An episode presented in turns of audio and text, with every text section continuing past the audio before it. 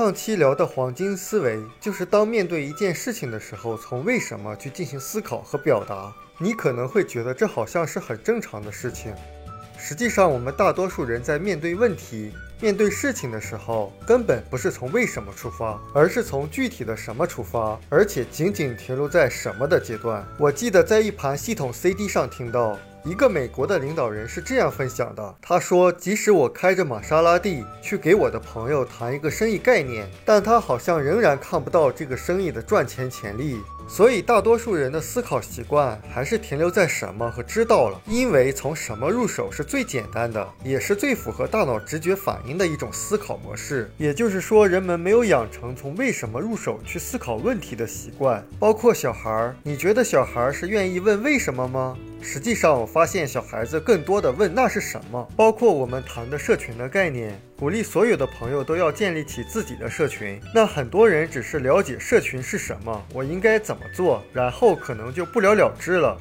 人们并没有去深入的思考为什么要建立自己的社群。现在很多的专业人士，包括一些经济学家，都在谈到未来什么样的人最值钱。以前可能是一个年轻人，他要找到一个好的行业。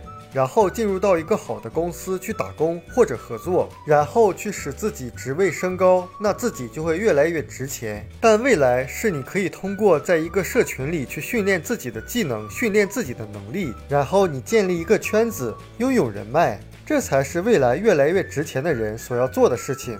所以，我们说思维方式成就一个人，因为你想的和别人不一样，你就一定能够比别人更快。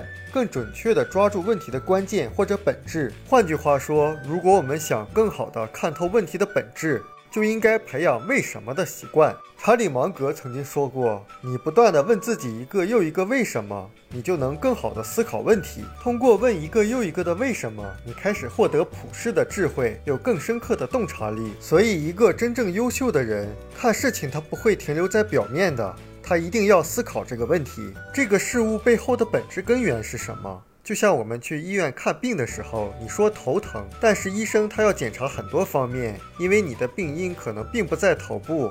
这个黄金思维它是非常简单的，但是它非常强大。这是一个工具，很简洁，而且能够直接指向问题的本质。如果我们每件事情都培养这个习惯，有问为什么的习惯，然后以始为终的去做。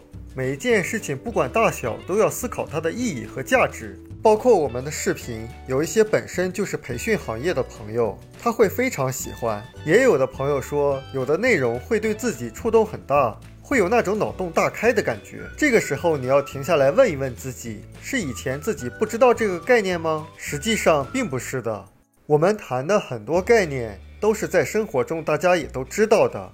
是有认知的，为什么这次听会有脑洞大开的感觉，或者有更深一层的理解？是从哪个角度去表达的，才达到了这样的效果？如果我们经常做这样的思考的话，我们未来的表达也不会停留在就事论事上了，而且能够对别人有触动和有帮助。这期视频进一步强调了黄金思维圈最大的价值，就是能够帮助我们透过问题的表面看到问题的本质。我们书友会希望用十五年时间带动一亿人读书，改变思维，思考致富，和一千个家庭共同实现财务自由。快来加入我们吧！